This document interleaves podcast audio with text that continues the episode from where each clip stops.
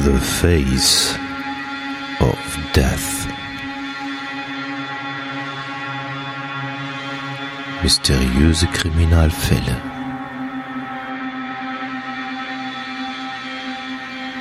Der Podcast. The Face of Death.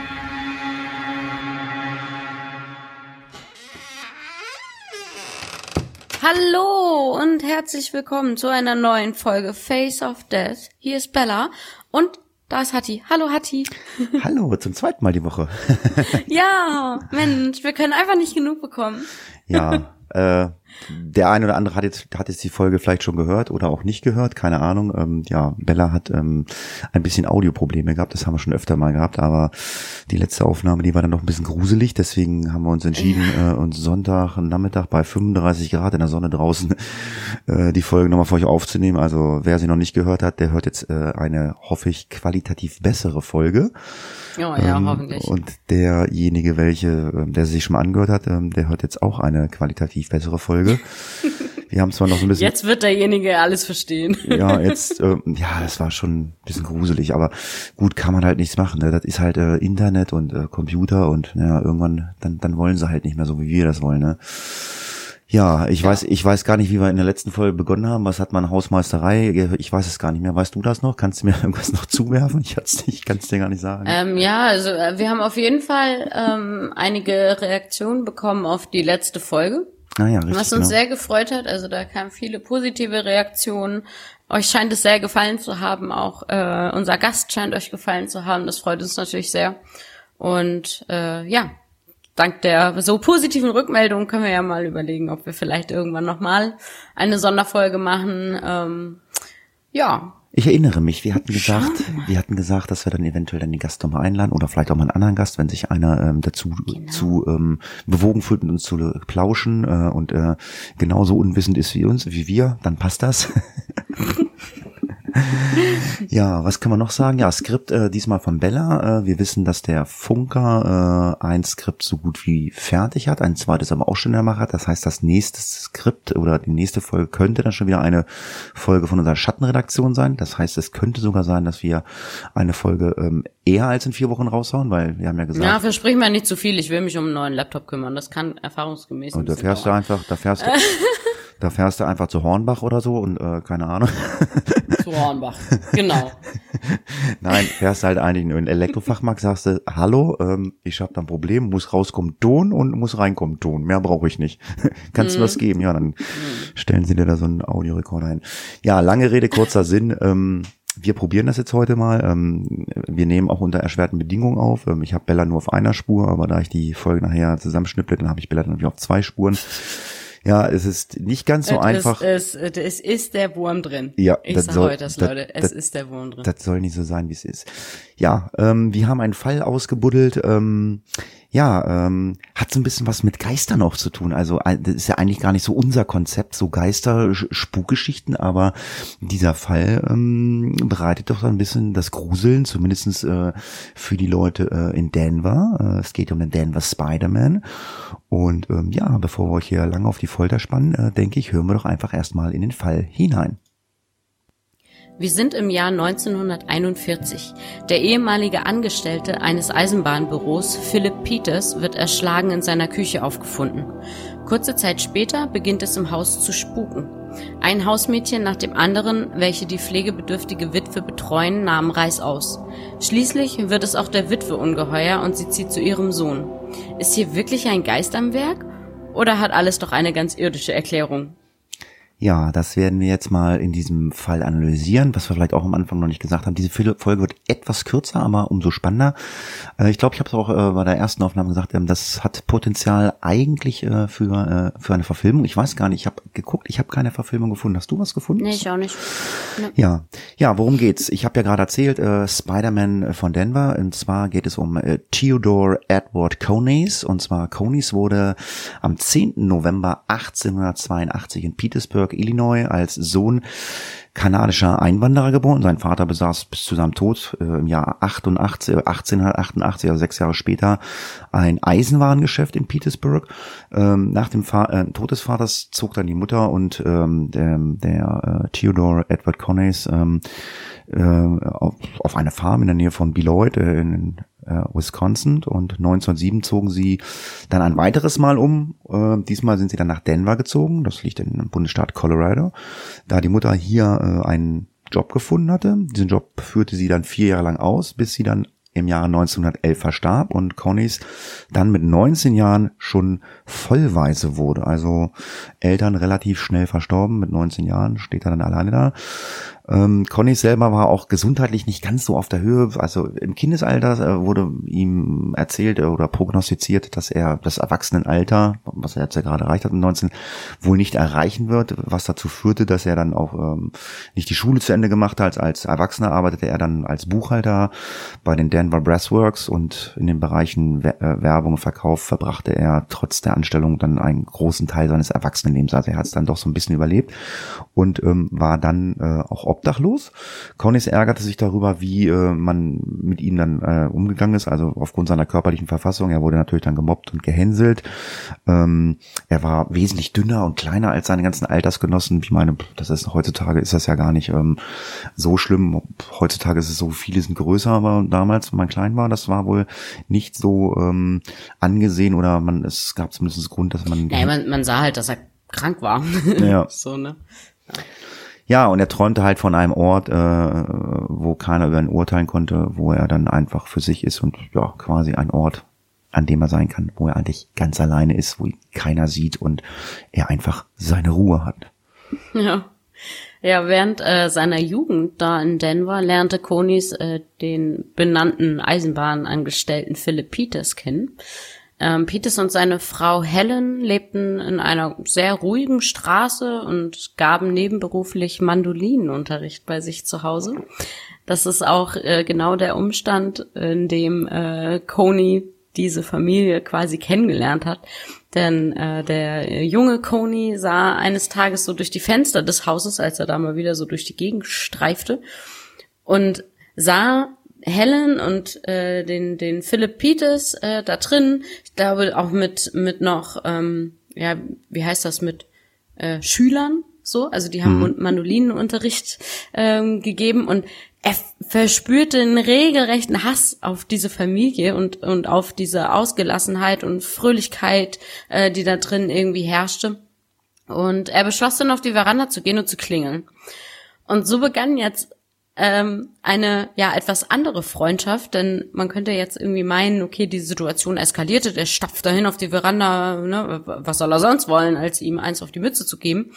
Ähm, aber naja, dem war nicht so. Ähm, äh, Philipp und seine Frau Helen empfingen den jugendlichen Streuner äh, mit, mit offenen Armen. Und ähm, ja, bei, bei ihnen konnte Conis äh, sich öffnen. Er konnte offen über sich und sein Leben sprechen. Äh, er erhielt Essen. Ähm, er wurde das erste Mal in seinem Leben eigentlich so für voll genommen. Also es, dieses dieses Blatt wendete sich komplett. Also er war eigentlich total voller Hass dahin gestapft. Und diese netten Menschen nehmen ihn einfach auf und äh, schaffen es irgendwie, dass dieser Junge da ja Vertrauen zu ihnen entwickelt. Und es gab jetzt so halt viele Nächte und wahrscheinlich auch Tage, in denen der äh, Jugendliche dann ähm, ja Gast äh, im Hause der Peters war. Äh, der Junge öffnete sich, er erzählte ihnen äh, zum Beispiel auch, dass er die Highschool noch nicht beendet hatte, dass seine Mutter ihn keinen Job äh, bekommen ließ, wahrscheinlich genau wegen sein, seiner Krankheit, seinen Krankheiten. Was es übrigens genau ist, habe ich nicht ähm, herausfinden können. Ähm, aber es muss auf jeden Fall etwas Schlimmes sein, wenn die Ärzte sagen, hier, du wirst nicht mal 18 werden. Ähm, genau, also die Mutter hat ihn dann wahrscheinlich so ein bisschen mit Samthandschuhen angefasst und ähm, naja, er erzählte dem Peters dann halt auch, naja, eigentlich ist sowieso alles egal, weil ich werde sowieso bald sterben. Ähm, und ja, er erzählte den beiden dann auch äh, in einer Nacht mal so, wie seine Kindheit in Illinois war wie sein Vater starb, als er noch ein Kind war. Und er sprach auch davon, äh, Sportler werden zu wollen, aber sein schwaches Herz würde das nicht mitmachen. Also er hatte eigentlich schon irgendwie so Ziele oder Träume so als Jugendlicher. Ähm, es war aber alles irgendwie immer überschattet von, von seiner schwachen, von seinem schwachen Gesundheitszustand. Äh, er berichtete den beiden dann auch, dass er, äh, was Hattie eben auch schon gesagt hat, dass er, dass er Leute hasste. Äh, die, die starten ihn alle nur an, die lachten ihn aus. Also er hat unfassbar ähm, ja schlechte Erfahrungen eigentlich mit mit Menschen gemacht und erzählte ihnen dann halt auch, dass er am liebsten ganz alleine leben würde und äh, dass er einfach nicht mehr hören könnte, wie die anderen Mitmenschen ihn verspotten. Ja. Und es kommt dann, wie es kommen muss. Das kennt ja jeder auch in seinem Freundeskreis. Ähm, äh, ja, man lässt sich da nicht mehr so oft blicken. Also das Verhältnis war relativ gut äh, zu den Leuten, aber äh, irgendwann war dann die Zeit gekommen, dass er sich halt nur noch selten äh, ja bei denen blicken lassen hat und ähm, ja, und die Jahre kamen und gingen und ab und an stand er halt, wie gesagt, na, nochmal vor der Tür, in der Regel aber immer nur, wenn was irgendwie, was Einschneidendes passiert ist oder so. Also beispielsweise im Frühjahr 1912, seine Mutter war gestorben und er sprach über den Tod äh, äh, der Mutter und dass er ja einfach nur so in den Tag hineinlebte. Er war ja nur noch obdachlos und wüsste ja jetzt mit seinem Leben nichts anzufangen, Langeweile. Ja, in den weiteren Jahren danach versuchte er dann vergeblich dann in die äh, Armee zu kommen, wurde aber auch dort abermals ausgelacht. Er war ja, wie gesagt, sehr kleinwüchsig, er war krank. Das, auch das nee, kleinwüchsig war er nicht. Nein, naja, nicht klein, ist, aber er, er, war klein. Schmaler und klein. Er war halt schwacher als so ja, gut, ein gesunder klar. Mensch. Ja. ja, stattdessen lebte er äh, ja dann sein Leben als Landstreicher, ob, obdachlos und dann war er natürlich Landstreicher und versuchte hier und da mal einen Job zu bekommen. Ja, und wie das so als Landstreicher ist, zog er dann äh, durchs Land von Stadt zu Stadt oder von Ort zu Ort und ähm, ja, lebte so in den Tag hinein. Ne? Ja. Ähm, währenddessen bei den Peters, äh, da, da vergingen natürlich auch die Jahre bei den Peters, äh, also so wie Conis lebten auch sie ihr Leben. Und ähm, na, das, na, das Ganze ging, äh, plätscherte so dahin, sozusagen ganz normal, bis dann fast 30 Jahre später in dieser beschaulichen Wohngegend von Denver etwas ganz Schreckliches geschah. Nämlich ähm, war es so, dass ein Nachbar den Phil Peters zum Abendessen eingeladen hatte. Seine Frau war äh, da gerade nach einer Hüft-OP im Krankenhaus, ähm, musste da auch noch länger bleiben. Dementsprechend war der Peters ähm, alleine und naja, die Nachbarn dachten, das ist ja nett, laden wir ihn mal zum Essen ein. Aber äh, Phil Peters tauchte nicht auf, wie verabredet. Und der Nachbar ahnte direkt auch schon nichts Gutes, ging hinüber, um nach Peters eben zu sehen Drüben angekommen klingelte er auch, aber niemand öffnete die Tür. Das ganze Haus war dunkel, obwohl Peters ja eigentlich zu Hause sein müsste. Und das kam ihm spanisch vor und er mobilisierte weitere Nachbarn und gemeinsam gingen sie dann nochmal zum Haus der Peters zurück. Sie klingelten, klopften an, an alle Türen, Fenster in der Hoffnung, jetzt hier irgendwie ins Haus zu gelangen oder da irgendwie mal ein Lebenszeichen zu, äh, ja, zu erhaschen. Und ähm, ein junges Mädchen entdeckte dann schließlich so ein halb geöffnetes Fenster und schaffte es dann ins Innere, doch äh, kaum, dass sie das dunkle Haus betrat oder betreten hat, äh, hörten die Nachbarn schrille Schreie und allen war sofort klar, okay, hier ist jetzt irgendwas los und es, es war tatsächlich auch so, dass äh, Phil Peters ermordet worden war. Also die ähm, das Mädchen hat die, nur noch die Leiche von Phil Peters finden können. Und jetzt hat man direkt mal die Polizei gerufen. Ja, wenn das so ist, dass die Polizei kommt, dann beginnen natürlich auch Ermittlungen. Auch äh, in den in, in, in den Jahren äh, gab es natürlich auch Polizeiermittlungen und ähm, ja, die Polizei kam an und entdeckte dann die Leiche im Schlafzimmer im Erdgeschoss. Peters Leichnam war total blutüberströmt und lag ja halb bekleidet und barfuß auf dem Boden. Die Obduktion hat dann ergeben, dass Peters immer und immer wieder äh, geschlagen worden war, auch lange nachdem er bereits tot war. Also ein, zweimal geschlagen, war er vielleicht schon tot und dann es wurde er immer wieder eingeschlagen. Ja, das ist dann, ich weiß nicht, ob das dann schon so, so ein Hassgefühl ist, so immer wieder drauf, immer wieder drauf.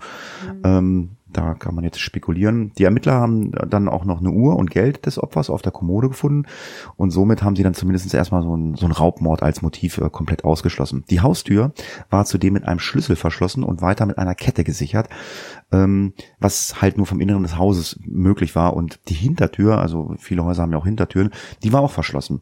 Äh, sie fanden zwei äh, Eisen für Kohleherde in der Küche. Also man kann da so diese, ich weiß nicht, wer das kennt, so aus Omas Zeiten, so, so ein Kohleherd in der Küche.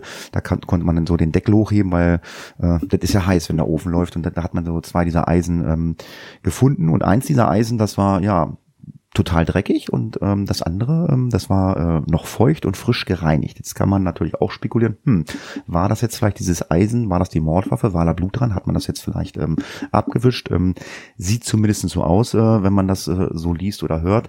Das kann also ähm, so gewesen sein. Also die Polizei war dann auch total ratlos. Ähm, wer hat denn dieses Verbrechen begangen? Ähm, und wie ist diese Person dann anschließend aus dem Haus wiedergekommen? Also feststand, ähm, er oder sie war spurlos verschwunden. Also es war kein Mörder oder Mörderin noch im Haus aufzufinden, aber wie gerade angesprochen, die Türen waren alle verschlossen. Wie kann sowas wie kann sowas passieren? Und äh, eingehend habe ich ja gesagt, es fängt an zu spuken. Und wie es anfängt zu spuken, das erzählt euch Bella jetzt mal. Ja, im darauffolgenden Januar 1942 begannen jetzt nämlich merkwürdige Dinge in dem äh, inzwischen verlassenen Haus äh, sich zu ereignen. Äh, jeder wusste, dass Helen Peters noch immer im Krankenhaus lag. Es war wohl eine, eine schwere ähm, OP und sie war immer noch dort. Äh, und das Haus war somit jetzt also ja unbewohnt nach dem Tod von Phil Peters. Eine Gruppe von Kindern, äh, aber die in der Nachbarschaft äh, spielte, berichtete, dass sie äh, ein Licht im leerstehenden Haus gesehen hätten. Und eine Nachbarin erzählte auch einmal, dass sie einen Geist am Fenster gesehen hätte. Und naja, so, so verbreitete sich dann die Nachricht über den Spuk im Haus der Peters dann wie ein Lauffeuer. Also man kann sich das ja vorstellen. Äh, wenn da einer erstmal anfängt, irgendwie was gesehen haben zu wollen, irgendwelche Fratzen hinter Fensterglas oder das Licht, was flackert und angeht und wieder ausgeht und so. Ähm, naja, äh, dementsprechend, also das, äh, das Haus der Peters, das war bekannt äh, als das Spukhaus dann eben in der, in der Nachbarschaft.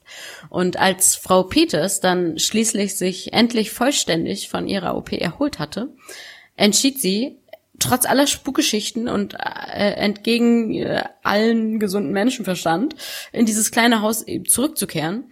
Ähm, das war schließlich 50 Jahre lang ihr Zuhause, klar. Also ne, sie, sie wollte wahrscheinlich einfach wirklich nur nach Hause und äh, hat vielleicht auch einfach sich gedacht, ja, die spinnen, da kann ja nichts sein, ist ja niemand da. Jetzt war es aber so, dass eines Nachts auch sie etwas hörte und sie erschrak dann wohl so sehr, dass sie wieder hinfiel und ihr Oberschenkel wieder brach. Ähm, Helen wollte aber partout nicht wieder so lange ins Krankenhaus äh, und sie entschied sich dann, sich von einer Krankenschwester zu Hause pflegen zu lassen. Ähm, eines Nachts dann hörte nun auch die Krankenschwester so Klappergeräusche irgendwie im Haus und durchsuchte auch das ganze Haus nach der Ursache, fand aber nichts. Aber jetzt beginnt's halt schon langsam, okay, Hausherrin ist wieder da und es spukt irgendwie immer noch. Ja, äh, die Kinder oder äh, die Erwachsenen aus den 80ern kennen vielleicht den Film Poltergeist. So ähnlich stelle ich mir das gerade vor, weil nämlich ein paar Tage später äh, meinte sie dann plötzlich auch auf der Treppe dann einen Geist gesehen zu haben. Wer Poltergeist gesehen hat, der weiß, uh, das war auch immer so ein bisschen, ich weiß nicht, kennst du den Film? Nee. Ja, musst du mal angucken, wenn du noch irgendwie die Möglichkeit hast. Ja, das war schon ein bisschen spooky. Ja, und ähm, hat dann sofort gekündigt, ist Reis, hat Reis ausgenommen und die arme Mrs. Peters war dann nun komplett allein in ihrem großen Haus und dann hat sich eine Nachbarin angeboten, hat dann so ein bisschen im Haus geholfen, weil so ganz allein lassen wollte man sie nicht und ähm, mhm. hat sie dann auch ein bisschen gepflegt und äh, hat da so ein bisschen das Haus äh, so ein bisschen ähm, auf Vordermann gebracht. Ja, einige Tage später glaubte auch die Nachbarin ein mysteriöses Geräusch gehört zu haben und eilte sofort, ohne das Licht anzumachen, in die Küche, wo sie diese Geräusche hörte. Am Fuß der Treppe vor der Küche sah nun auch sie dann diesen besagten Geist. Sie holte die Polizei und erzählte den Ermittlern, dass es sich um ein schmutziges, dreckiges Wesen gehandelt habe, das, oh, ich krieg gerade Gänsehaut. das, das verschwand äh, äh, dann, als sie geschrien hatte und ähm, ja, das halt dann auch ähm, diesen Geist gesehen hatte. Ähm, aber konnte nicht so genau sagen, wohin dieser Geist wohin, ja. Ja, einfach weg. verschwunden war, war einfach weg. Ja, was hat die Polizei jetzt gemacht? Die hatte nämlich beschlossen, so, jetzt werden wir mal dieses Haus äh, bewachen, observieren. Und Helen Peters zog ähm, derweil auf Drängen von Verwandten aus diesem besagten Spukhaus aus zu ihrem Sohn nach West Colorado. Genau. Ähm, wir sind jetzt mittlerweile im Juli 42. Ähm, also es sind schon ein paar Monate ins Land gegangen, in dem es hier gespukt hat. Und ähm, man hat jetzt zwei Polizisten aus Denver gegenüber dem Haus stationiert, die das Ganze dann mal ein bisschen beobachten und beschatten sollten und im Notfall dann eben eingreifen sollten. Und es ähm, war dann an diesem einen Tag, also die, die Sonne ging langsam unter, der Postbote rannte die Straße hinunter, hat seine Arbeit verrichtet und die beiden Männer dort im Polizeiwagen beobachteten ihn, als plötzlich einer der beiden meinte, jemanden durch die Vorhänge des Hauses der Peters so äh, blicken zu sehen. Also der, der guckte da so durch. Er stupste dann sofort seinen Kollegen an, der dann ebenfalls dieses gespenstische Gesicht sah. Bei beiden Polizisten lief es dann kalt Rücken hinunter. Äh, klar, alle haben ja bis dato immer noch gedacht, na ja, klar, hier spukt's, ne, hm, ist, ist sicher. Jetzt die beiden hartgesottenen Polizisten da sehen das plötzlich auch, ähm, mussten wahrscheinlich auch erstmal schlucken. Und es schien jetzt also so, als ob es da wirklich äh, einen Geist gibt. Und diese geisterhafte Person beobachtete ebenfalls den Postboden. Ähm, die beiden Polizisten stiegen sofort aus, rannten rüber über die Straße hinüber zum Haus und ähm, was äh, leider ein bisschen ungünstig war, dieser Geist, der sah das auch. Ähm, dementsprechend verschwand er natürlich auch sofort vom Fenster. Ähm, man hat ihn dort also wirklich nur ganz kurz gesehen und äh, die Beamten rannten zur Tür und traten diese Tür ein und stürmten das Haus, ähm, weil sie den jetzt noch mal schnell erwischen wollten. Ähm, Im Haus selbst waren äh, alle Möbel äh, mit Laken verhüllt. Klar, also es, die Helen ist ja inzwischen auch ausgezogen. Es war alles also still und hm, ne, mit Laken verhüllte Möbel, alte Zeitschriften lagen herum. Ähm, und es stand noch ein Klavier in dem Haus und über dem Klavier hing ein altes Porträt. Und dieses Porträt zeigte einen gebrechlich und sehr kränklich aussehenden Jugendlichen im Rollkragenpulli und in der Hand eine Mandoline. Hm, und findige Hörer. Wer war das denn wohl? Die können jetzt schon mal meinen, oh, wer war denn der Junge auf dem Porträt? Aber es geht ja noch weiter. Wir ja. wollen ja noch den Geist suchen. Genau, weil die beiden Polizisten haben dann nämlich angefangen, dieses ganze Haus auf den Kopf zu stellen und überall im Haus stank es erbärmlich, wie in einem Tierkäfig. Klar, Haus steht leer, da geht natürlich auch keiner mehr rein zum Lüften, also das fängt dann natürlich an zu modern, zu riechen, vielleicht auch zu gammeln, man weiß es nicht genau, was da noch so alles rumstand, was anfängt zu schimmeln auch. Ja, und gerade als die beiden Männer nach oben kamen, sahen sie, wie sich äh, eine Schranktür dort in einem Raum bewegte. Einer der Polizisten rannte zu diesem besagten Schrank, öffnete ihn und erblickte zwei nackte Füße in diesem Schrank, die heftig angefangen haben zu strampeln. Der eine Polizist griff dann nach dem Hosenbein, aber dieses Hosenbein glitt ihm dann so direkt aus der Hand und ja, er konnte es nicht greifen. Also was hat er gemacht? Er hat dann einen, einen der baumelnden Füße mit beiden Händen festgehalten äh, und ähm, ja, dann hat man irgendwie ein Loch äh, innerhalb des Schranks dadurch entdeckt, äh, weil dort äh, diese Person da äh, reingeklettert ist. Steckte da drin. Ja, hoch geht nicht weiter. Dieses Loch war aber so klein, dass ein ja normaler Mensch dort nicht durchgepasst hätte. Ja, nach einigen Minuten des Zerrens und Ziehens kam schließlich ein Mann zum Vorschein, seine Kleidung war zerfetzt und unfassbar dreckig und schmutzig, seine Füße nackt und sein Haar wirr, äh, ja, wie von so einer Vogelscheuche. Er lag nun ausgestreckt auf dem Boden des Schlafzimmers. Er war mittlerweile bewusstlos geworden. Er war ohnmächtig in diesem Fall auch, ne? Als der, Poliz äh, als der Polizist ihn aus dem kleinen Loch in der Decke innerhalb des Schrankes herausgezogen hatte. Also zack, rausgezogen, bups, in Ohnmacht gefallen. Ja. Die Beamten riefen, Stress. die Beamten riefen dann direkt einen Krankenwagen, der den Mann äh, dann äh, ja behandelt hat und ähm, ja, aber der war so abgemagert und ähm, ja quasi ja so richtig Leben war da nicht mehr drinne. Ja gut, nichts mhm. zu essen wahrscheinlich gehabt oder so. Ja und wer das nun war, kann sich der eine oder andere denken, aber ähm, Bella wird euch jetzt mal so ein bisschen aufklären. Ja. Ähm, nachdem äh, dieser ominöse Mann ähm, dann jetzt erstmal versorgt war, begannen die beiden Polizisten sich dann diesen Schrank nochmal genauer anzusehen. Ähm, dieses Loch im, im Schrank, wo der Mann ja auch drin steckte, äh, führte zum Dachboden und es war ungefähr dreimal so groß wie so ein äh, Zigarrenkistendeckel. Also es war wirklich, wirklich klein. Und einer der äh, beiden Polizisten äh, versuchte dann auch mal selbst dorthin durchzuklettern und stellte aber fest, dass das äh, Loch nicht groß genug ist.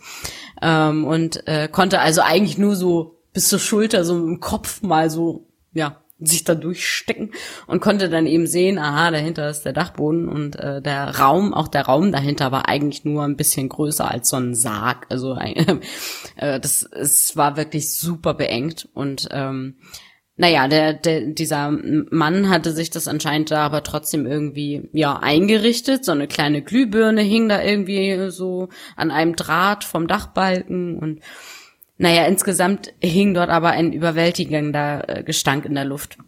Und ähm, der Polizist konnte dann auch noch ein altes Bügelbrett ausmachen, das anscheinend als Bett diente. Äh, überall lagen zerfetzte Zeitschriften und der Raum hing über und über mit Spinnweben. Also das, es war einfach es, ja, einfach nur eine Behausung. Es ist eine ganz schlimme Behausung, in der äh, dieser Mann da, ja, anscheinend mehrere Wochen, Monate verbracht hat. Und naja, nachdem äh, der mysteriöse Mann dann das äh, Bewusstsein wiedererlangt hatte, wurde er dann zum Polizeipräsidium gebracht. Äh, man wollte natürlich jetzt auch irgendwie wissen, wer das ist und was er da gemacht hat. Und ja, dort erzählte dann dieser sehr gebrechliche und fast verhungerte Mann äh, dann seine Geschichte. Ja gut, äh, jeder weiß jetzt natürlich, wer es war. Es war nämlich der Conies. Ähm, das hat sich dann herausgestellt, dass der äh, nach seinem weniger erfolgreichen Landstreicherleben bereits im September 1941 nach Denver zurückgekehrt ist und äh, ja, obdachlos ohne Geld war und schlicht dann im Herbst 1941 in das Haus, was er nun auch kannte, unbemerkt hinein und ja, hat dann äh, bei der Polizei im Verhör eine Geschichte erzählt, ähm, die wir uns jetzt mal anhören und ähm, dann kriegen wir auch mal so ein bisschen jetzt raus. Ich meine, gut, klar, wir wissen jetzt natürlich, ähm, wie diese Geistergeschichte da jetzt entstanden ist. Klar, er hat sich halt die ganze Zeit äh, durch den Schrank immer auf diesem Boden da gemacht äh, und so und ja. Also, monatelang. Ja. Monatelang. Also er hat halt auch ähm, da diesen Mord begangen und äh, ja, demnach war er halt die ganze Zeit auch immer da. Was ich mir mich auch immer die Frage gestellt habe, warum hat man dann diesen Boden oder diesen Raum nicht gefunden oder durchsucht, als man die Leiche entdeckt hat. Aber das weiß nur die Polizei von damals. Hm. Ja, ich denke mal, dass die nicht in die Schränke reingeguckt haben. Also keiner ist wahrscheinlich auf die Idee gekommen, ja. dass in, dass man durch einen Schrank, durch ein kleines Mauseloch irgendwie in den Dachboden gelangt oder so. Mhm. Aber naja, wir wollen uns mal anhören, was ähm, denn unser Conies äh, auf dem Polizeirevier äh, erzählt hat. Ich zitiere einmal. Ich war im September 1941 in der Nachbarschaft und fand das Haus unverschlossen vor. Niemand war zu Hause. Ich ging rein und stahl etwas Essen. Ich war in schlechter Verfassung, meine Lungen machten mir viel Ärger und ich war am Ende meiner Kräfte. Der Herbst kam und ich konnte keinen weiteren Winter auf der Straße überstehen. Ich musste eine Unterkunft haben. Ich wusste nicht, dass Mrs. Peters im Krankenhaus war. Ich fand das Loch im Schrank, kletterte hindurch und schlief. Immer wenn ich Phil unten hörte, hielt ich still. Dann aber wurde ich mutiger und begann ihn heimlich von Raum zu Raum zu verfolgen und zu beobachten. Es war eine Art Spiel. Es gab mir ein Nervenkitzel. Es war das erste Mal in meinem Leben, dass ich jemanden unter meiner Kontrolle hatte, aber ich wollte ihn nicht verletzen. Auf dem Dachboden war es im Sommer elendig heiß und im Winter froren mir fast die Füße ab. Aber das war alles ein Teil des Preises, den ich bereit war zu zahlen. Ich kann dir nicht sagen, warum ich mich dort so lange versteckt habe. Ich schätze, es war vor allen Dingen, weil es eine eigene Welt war. Ich ging immer nach unten und schaute aus dem Fenster und beobachtete den Postboten beim Vorbeikommen. Seit 25 Jahren hat mir niemand mehr geschrieben. Immer wenn ich die Leute auf der Straße sah, hasste ich sie und ich ging zurück auf meinen Dachboden. Tja, so die Geschichte. Eines Tages aber geschah es dann, äh, geschah dann aber etwas, das Koni so eigentlich überhaupt nicht geplant hatte. Am, ähm, am 17. Oktober 1941 schlich er sich nämlich äh, wieder in diese Küche und da passierte es. Konis ging eigentlich davon aus, dass Philipp Peters äh, ja gar nicht im Haus war. Zu dieser Zeit war dessen Frau Helen ja auch, äh, wie bereits schon angesprochen, im Krankenhaus, so dass er sich äh, sicher war, allein im Haus zu sein. Peters machte aber nur ein Nickerchen und hörte anscheinend, wie jemand in der Küche herumwühlte. Peters stand dann auf, schaute nach und stand plötzlich seinem alten Bekannten Coney gegenüber. Und Coney war über das Erscheinen dieses 71-jährigen Mannes so erschrocken, dass er anstatt die Flucht zu ergreifen, äh, dann mit äh, diesem besagten angesprochenen Eisen von dem Kohlherd den alten Mann auf den Kopf geschlagen hat. So zumindestens seine Schilderung der Ereignisse. Konis hat dann begriffen, irgendwann, was er angerichtet hatte. Der alte Mann war tot. Er habe das Eisen abgewaschen und sei zurück auf den besagten Dachboden gerannt. Dort hielt er sich die ganze Zeit über versteckt und stahl weiterhin immer mal wieder Essen. Selbst als Helen zurück ins Haus zog, blieb er, wie wir wissen, äh, immer noch äh, versteckt auf diesem Dachboden. Genau. Ähm, ja, so erklärt sich dann eben jetzt auch, warum die Leute immer von einem Geist sprachen. ähm, also das war natürlich die ganze Zeit der Conis. Ähm, was jetzt vielleicht ein bisschen merkwürdig äh, klang, ähm, also Konis selbst behauptete ja, äh, er habe sozusagen das aus Schreck gemacht. Also er sei so erschrocken gewesen und hat dem Peters eins übergezogen. Ähm, was wir natürlich jetzt ähm, ganz am Anfang auch schon gehört haben, äh, laut Obduktion, laut Polizei, ähm, wurde auf den äh, Peters oft eingeschlagen, sage ich jetzt mal. Also wirklich unzählige Male und auch nachdem er schon tot war. Also die die Schilderung von Konis selbst, die kann eigentlich so nicht ganz stimmen. Ähm, vielleicht hat er wirklich erst nur aus Reflex reagiert und hat dann gemerkt, oh Scheiße, und hat dann nochmal und nochmal drauf, ge, äh, draufgeschlagen. Weiß ich nicht, können wir wahrscheinlich auch schwer beurteilen irgendwie oder ob er das geplant hat, ähm, um dann dort alleine zu sein keine Ahnung. Ähm, jedenfalls so diese, diese Geschichte, ich habe einmal draufgehauen und bin dann hochgerannt, ähm, die stimmt auf keinen Fall. Ähm, mal ganz davon abgesehen, dass der, der Peters ja auch dann im Schlafzimmer gefunden wurde und nicht in der Küche. Also er muss ihn da auch noch bewegt haben und so. Also es ist alles so ein bisschen undurchsichtig. Ähm, naja, äh, er, er hat dann ja auch seine Haftstrafe dann am Ende bekommen und ähm, also die natürlich lebenslang und äh, es, es schien, als hätte sie, äh, als hätte äh, Theodore Edward Coneys äh, dort jetzt auch tatsächlich dann seinen Platz gefunden. Also so wird das äh, beschrieben. Ähm, er war hier sicher vor der Welt, die er so hasste. Ne? Also er, er war jetzt zwar in einem Gefängnis, aber im Grunde genommen hat er da jetzt alles, was er wollte, nämlich seine Ruhe, ähm, abgeschottet von von der Welt, ähm, einfach alleine dort sitzend. Und ähm, er war sogar äh, Gefängnisbibliothekar, also ähm, er hat sich da mit seinem Leben, glaube ich, ganz gut abgefunden ähm, und starb dann äh, auch im Gefängnis am, am 16. Mai 1967 äh, im Gefängniskrankenhaus. Genau, bis dahin hat er halt eben seine Zeit da verbracht, seine Strafe verbüßt.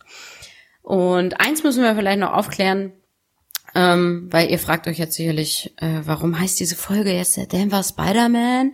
Ähm, der konnte doch gar keine Netze schleudern. Was ist denn da los? Der ist nicht von Wolkenkratzer zu Wolkenkratzer geflogen. Ähm, nee, äh, es ist folgendes, das klären wir noch schnell auf. Sein Spitznamen nämlich erhielt äh, Conis von einem der Ermittler des äh, Falls, Fred Zano, äh, der nämlich beim Anblick dieses winzigen Dachbodens sagte, ein Mann müsste eine Spinne sein, um es dort lange aushalten zu können. Genau. Und seitdem wird immer vom Denver Spider-Man gesprochen, wenn der Conis gemeint ist damit sind wir am Ende des Falls. Ja, ich hoffe. Ganz ohne Tonprobleme. Ja, ich hoffe, ich hoffe, äh, ihr habt euch gut unterhalten gefühlt. Ich will nicht mal sagen, ihr hattet Spaß, weil Spaß ist das ja alles nicht. Aber man sagt immer, ja, war mal ein interessanter Fall. Jetzt mal ein bisschen mit spooky. Ähm, ja, wie ich eingehend gesagt habe, äh, ist das äh, mit Sicherheit auch interessantes Potenzial für eine Verfilmung. Ähm, ja, mal gucken, was da noch kommt. Wir wissen, der eine oder andere Fall, den wir hier schon angesprochen haben im Face of Death Podcast, der wurde verfilmt, auch gar nicht so lange her, äh, dass irgendwas gekommen war. Ich glaube, Leonardo DiCaprio hatte irgendwas über dieses komische besagte Hotel mal gemacht. Ich wollte das immer mal gucken, ob es, ja, den gibt's glaube ich schon. Ähm, mhm. Ja, aber vielleicht gibt's ja auch von hier mal irgendwann eine Verfilmung. Ja, wie Bella sagte, Fall ist am Ende, ähm, aber äh, wir sind noch nicht am Ende des Podcasts. Ähm, ihr kennt das ja, am Ende des Podcasts äh, kommt dann natürlich dann auch immer entweder die Auflösung des Krimi-Rätsels oder auch nicht. Dann verschieben wir das nochmal so ein bisschen. Ähm, diesmal müssen wir sagen, äh, ist, ist auch ein bisschen was Spookiges passiert. Ähm, es ist ähm, so ein bisschen gelöst worden, aber nicht, nicht ganz richtig. Es ist, also die Richtung stimmt. Ähm, ich werde das Krimi-Rätsel nochmal vorlesen. Das wurde ja von dem Philipp vom Einsiedler-Podcast eingereicht. Ganz wichtig, Einsiedler-Podcast abonnieren für euren Podcatcher. Und das Krimi-Rätsel lautete, unter rotem Stern genoss er ein gigantisches Festmahl der besonderen Art. Also wenn man kurz nachdenkt, dann sagt man so, ah ja, hm, besonderes Festmahl, das hört sich an so, hm, Menschengessen. Also es ist, ist es nicht Hannibal mhm. Lecter, ähm, aber ähm, äh, es ist wer anderes. Und ähm, ja, man hat es versucht zu lösen, man ist in die richtige Richtung gegangen, aber so richtig gelöst äh, bekommen haben wir es nicht. Aber ähm, Bella hat es so schön freundlich ins Skript geschrieben, ach komm, also Bella vergibt euch ein paar halbe Punkte. Und wie das jetzt funktioniert, das erzählt euch Bella. Ja, ähm, okay, also äh, gehen wir mal erstmal zur eigentlichen Lösung. Ähm, also die Lösung, die sich nämlich auch der Philipp eigentlich äh, überlegt hat. Ähm, also eigentlich haben wir den Nikolai Shumagayev oder auch Kolja der Menschenfresser gesucht. Der war in den 80ern in verschiedenen Teilen der Sowjetunion aktiv und hat mindestens 100 Menschen ermordet oder soll diese ermordet haben. Ähm, genaues weiß man nicht. Äh, als Grund äh, gab er Frauenhass an. Ähm, also ja, es ist ein Kannibale. Wenn wir ganz streng sind, äh, hat es keiner richtig gelöst. Ähm, aber äh, Christoph, äh, aka Ed von Schleck und Esme waren ganz nah dran. Es war aber leider der falsche Kannibale, den ihr gewählt habt. Beide nämlich witzigerweise ähm, haben unabhängig voneinander den Alexander Spesicev ähm, ja, gewählt als Lösung. Äh, dieser war allerdings äh, kurz nach hier unserem gesuchten Kolja aktiv. Zwar ebenfalls unter rotem Stern, wenn man so will. Ähm, also, ne, Kannibale war richtig, roter Stern war richtig, also es war schon viel, aber der war tatsächlich erst nach dem äh, aktiv, äh, nachdem wir jetzt gesucht haben. Von daher, halber Punkt euch beiden. Und äh, eine äh, ziemlich coole Assoziation kam noch von der lieben Caro. Ähm, die hat sich quasi auch versucht. ähm, sie hat äh, Betai Geuze getippt. Ähm, fand ich eine sehr äh, schöne Assoziation. Ja, hätte es auch sein können. Ja. Äh, von daher auch an dich, Caro, halber Punkt. Einfach für die Kreativität deiner Lösung. Sehr schön. Vielen Dank für die Kommentare. Also nicht vergessen, äh, äh Lösungen für die Krimi-Rätsel immer in die Kommentare schreiben. Ähm, manchmal kommen halt auch Lösungen via Twitter, Direct Message oder auch über äh, Facebook Direct Message. Ähm, aber einfacher ist es halt, ähm, dass wir die ähm, Lösung halt äh, per Kommentare bekommen. Also wir äh, sprechen ja mit unserer Redaktion vom ISN Radio, dass immer an dem Tag, wo wir die Folge aufnehmen, dann werden in der Regel im Laufe des Tages die Kommentare freigeschaltet ähm, damit ihr lange genug Zeit habt zum Rätseln. So, jetzt haben wir auch was Neues. Ich glaube, es ist das zweite Mal, ähm, dass wir ein Krimi-Rätsel haben von ähm, einer Dame, ähm, die äh, ja sonst äh, was die Krimi, die ihr alle kennt, die die die, die sonst beim Rätselschreiben also sehr sehr inaktiv ist, ähm, weil wir, warum lachst du? Lass mich das doch mal, lass mich das doch mal so richtig ja, schön ausschmücken. Ähm, die äh, sonst äh, ein anderes Leben führt. Äh, bei äh, Kölsch und warmem Wasser wird sie äh, warm Wasser, warmem Wetter wird sie nämlich gleich vielleicht am Badesee gehen. Ja, äh, ich rede von der Bella, weil Bella hat sich nämlich mal die Mühe gemacht, hat nämlich mal selber ein Krimi-Rätsel geschrieben. Ähm, ich weiß gar nicht, ob wir noch eins äh, auf Tasche haben. Ansonsten äh, bitte immer äh, uns gerne Krimi-Rätsel zuschicken. Aber dieses Krimi-Rätsel, das stammt von der Bella und das werde ich euch mal vorstellen. Und es lautet, wie die Spinne im Netz habe ich alle Fäden in der Hand, doch irgendeine Pfeife will mich von meinem Thron stürzen. Wer bin ich? Spinnennetz? Hm. Hast du dir was dabei gedacht zu der Folge Spinnennetz? Hm, ich fand, das passte ganz gut. Aber lasst euch nicht in die Irre führen. Also wir suchen jetzt nicht unseren ähm, äh, besagt, das, das Nein, der Denver Spider-Man ist es nicht. Das wäre witzig. Nein, das, obwohl das könnte man auch mal machen. Spider-Man selbst ist es auch nicht. Ja, genau, so genug also. Tipps gegeben.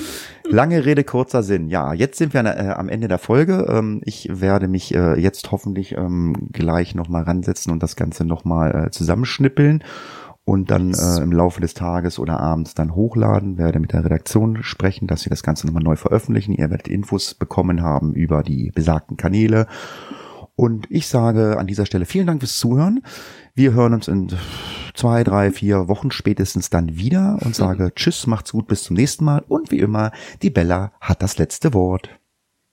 Jawohl, ihr Lieben, macht's gut, bleibt alle gesund und wir hören uns spätestens in vier Wochen wieder. Bis dann. Case closed.